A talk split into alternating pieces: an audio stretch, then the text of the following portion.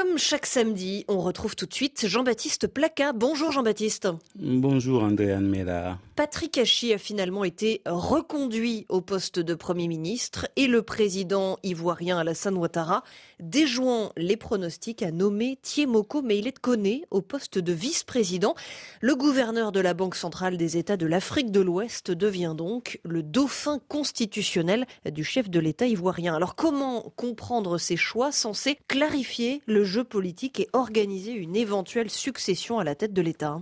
Ces choix, pour le moins inattendus, pourraient paraître surprenants aux yeux de ceux qui l'ont attendu et en attendaient davantage qu'un simple réaménagement de l'équipe présidentielle un an pour finalement confirmer l'intérimaire à la primature et deux ans pour se rabattre sur la BCAO où il a lui-même effectué l'essentiel de sa carrière, juste pour trouver un remplaçant à un vice-président qui était lui aussi déjà un ancien de la BCAO, on se demande pourquoi avoir risqué tout ce temps un vide constitutionnel de fait pour trouver un profil si prévisible au regard de ce que les plus sévères assimilent déjà à un choix par défaut, certains se demandent si le président ne manque pas sérieusement d'hommes et de femmes à qui confier en toute sérénité les clés du palais. Et cette fixation présidentielle sur la BCAO paraît d'autant plus préoccupante que la Côte d'Ivoire regorge de sujets d'élite formés dans les plus prestigieuses universités et grandes écoles de la planète, avec une expérience de très haut niveau dans de grandes institutions et des multinationales.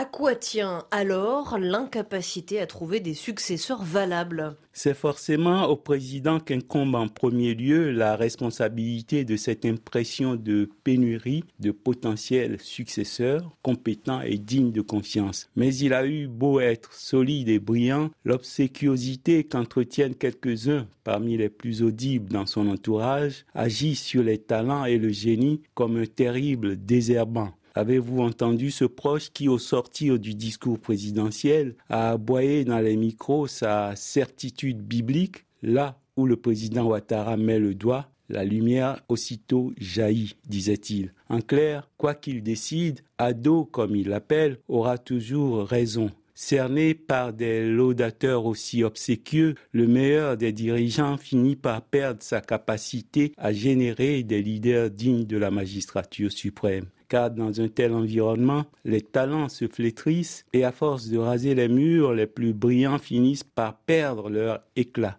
On peut être éjecté pour insuffisance de zèle et ceux qui, pour faire carrière, se joignent au concert de louanges n'inspirent pas au président ce sentiment que l'on appelle le respect. En tout cas, pas suffisamment pour qu'il veuille leur céder son fauteuil. Vous décrivez là de bien tristes réalités, Jean-Baptiste.